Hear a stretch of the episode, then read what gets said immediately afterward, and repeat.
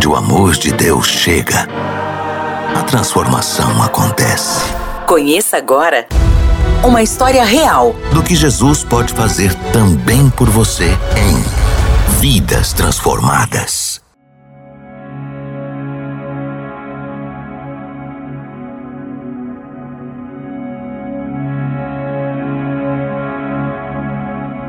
Meu nome é Erileia Fernanda da Silva Paz. Eu estou na unidade da Penitenciária Feminina do Paraná há quatro anos e dez meses. Fui condenada, não gosto muito dessa palavra, mas é essa. Há um certo tempo, ainda tenho três anos, teoricamente, para ficar aqui. Meu nome é Larissa Tessaro Menarim.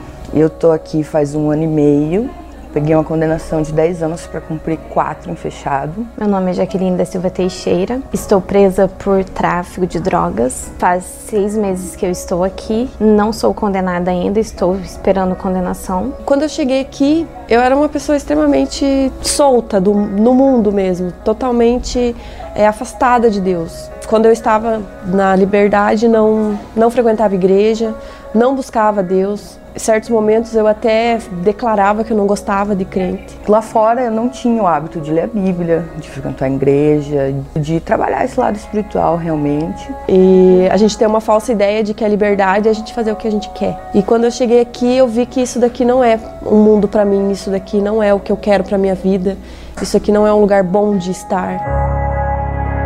O primeiro contato que eu tive com Cristo aqui dentro foi através da Bíblia, que foi doado pela Igreja Batista, que faz um trabalho aqui dentro.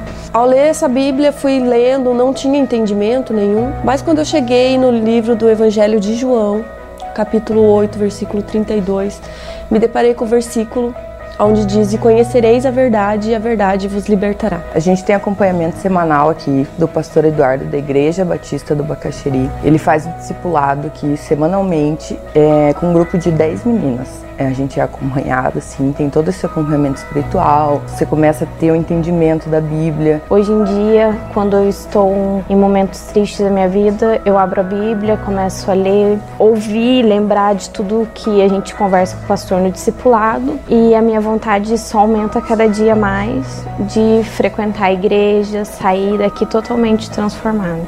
Após o batismo, a Igreja Batista sempre nos acompanha tem um acompanhamento, tem encontros, tem conversas, para que não fique um batismo simplesmente por um número.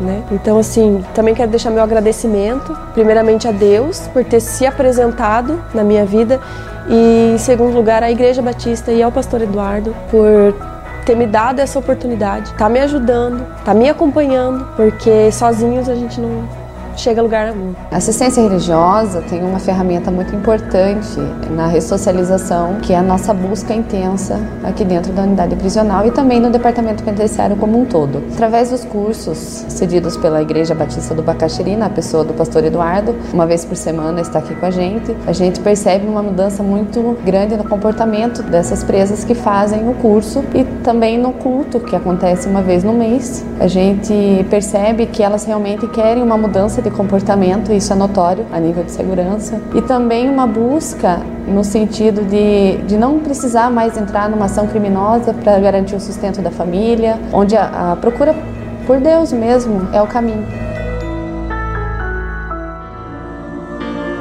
Onde o amor de Deus chega, a transformação acontece. Vidas transformadas. Aqui, na 316. O caos provocado pelas drogas tem destruído milhares de famílias brasileiras. Mas nós, da Cristolândia, temos trabalhado há mais de 10 anos para trazer esperança de novos começos e longos futuros para dependentes químicos. Hoje estamos em nove estados brasileiros e no Distrito Federal em mais de 40 unidades, totalmente mantidas pela doação voluntária de pessoas que, como você, acreditam na transformação de vidas, como na história que acabamos de ouvir. Acesse agora e faça sua doação para a Cristolândia. www.missõesnacionais.org.br barra doe. Rede 316